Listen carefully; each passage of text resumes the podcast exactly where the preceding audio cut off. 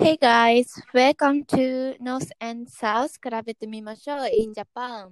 So it has been hot these days, but I think Hokkaido is cooler than other prefectures, right? And I want to eat shaped ice in hot place such as Okinawa this summer. So how about recent Okinawa? So therefore today's guest is Nana from Okinawa. Hi Nana, how are you doing today? Hello, I'm fine. How about you? Yeah, I'm doing great. So that's good. So today's theme is comparing Okinawa and Hokkaido. There are 47 prefectures in Japan. So Okinawa is known for the hottest place in Japan. On the other hand, Hokkaido is the coolest place in Japan. I think that sounds interesting, right? Yes, I think so too. Yeah, exactly. So I can't wait to hear your story. Let's talk. So, do you have any delicious food in Okinawa? Uh, I think for me, umibudo and soba are very delicious, and there are many delicious food in Okinawa. Oh, that's good. Yeah, how about you in Hokkaido? Uh, I think miso ramen is the best. So I like ramen very much, so I always eat it. And Mhm. however, unlike others, miso ramen is too tasty and special food for me. hmm That's great. I love miso ramen too. Oh, that's good. So, what is most most famous culture food in Hokkaido? I think Hokkaido is famous for fresh fish and shellfish, such as crab, salmon roe, and oyster. So it's so delicious, and I want you to eat them. Wow, that's interesting. Yeah, that's true. So, how often do you eat food in Okinawa? Uh, Okinawa people only eat food at some events because they are expensive and difficult to cook. And Okinawa people eat Okinawa culture food at their relatives' house during the event. Oh, seriously? So I think they always eat their food. It's surprising. hmm So, what is cultivated in Okinawa? Uh, Okinawa prefecture has a warm climate, so pineapple and bitter gourd are often grown.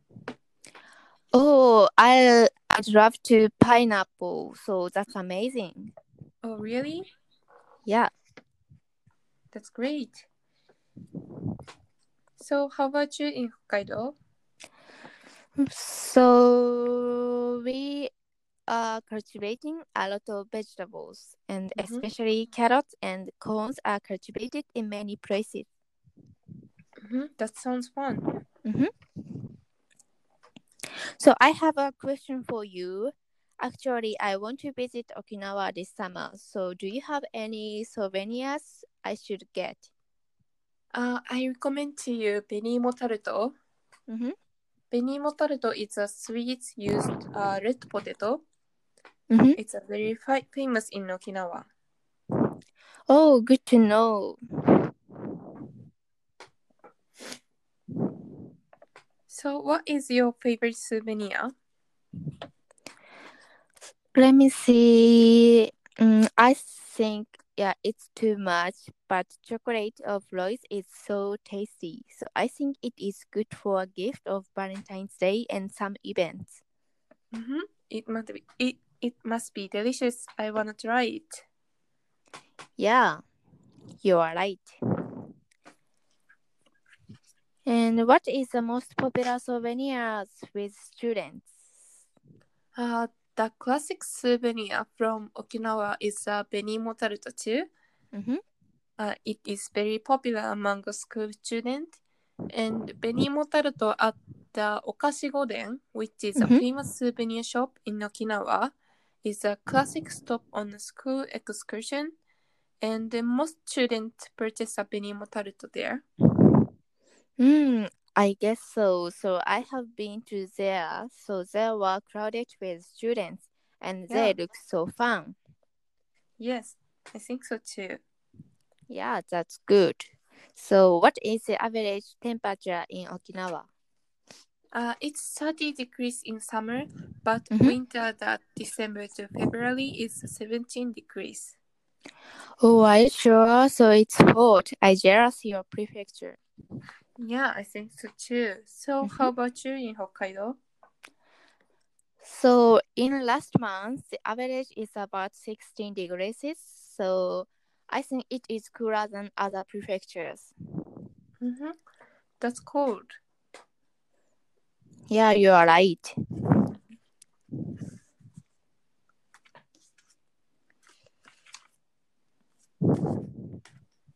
So is it always snowing in winter Hokkaido? Mm, let me see. It will be snowing from October to March, and Mhm. snow remains until April. Wow, it's different from what I imagined. Oh, really? Yeah. So when is the coolest season in Okinawa? Uh, it is cold in Okinawa from November to February. Mhm. But when I went to Okinawa in March, it's also a little cold. Oh, good to know. I want to visit there in these seasons. Mhm. So next, I'm inter- interested in character of people in Okinawa. So what is the characteristic of people in there? Uh, I think they are cheerful and frank, Mhm. and they also they have positive mind. Oh, yeah, I have the same image about that. Oh, really? Mhm.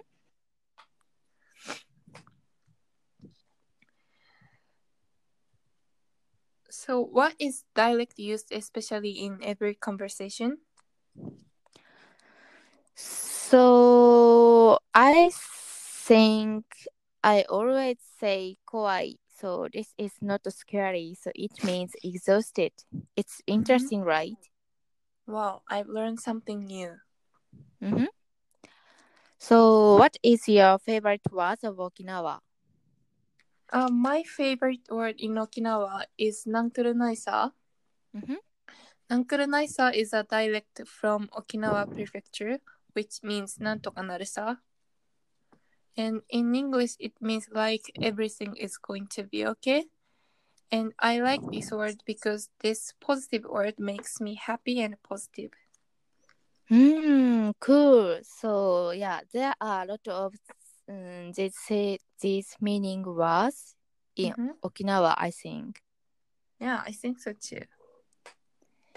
Yeah, so today we talked about Okinawa and Hokkaido. So did you have a good time, Nana? Yes, I really good. Have, I I have really good time. Yeah, me too. And I want to visit Okinawa as soon as possible. And finally, I really appreciate today. So see you later in Okinawa. See you. See you.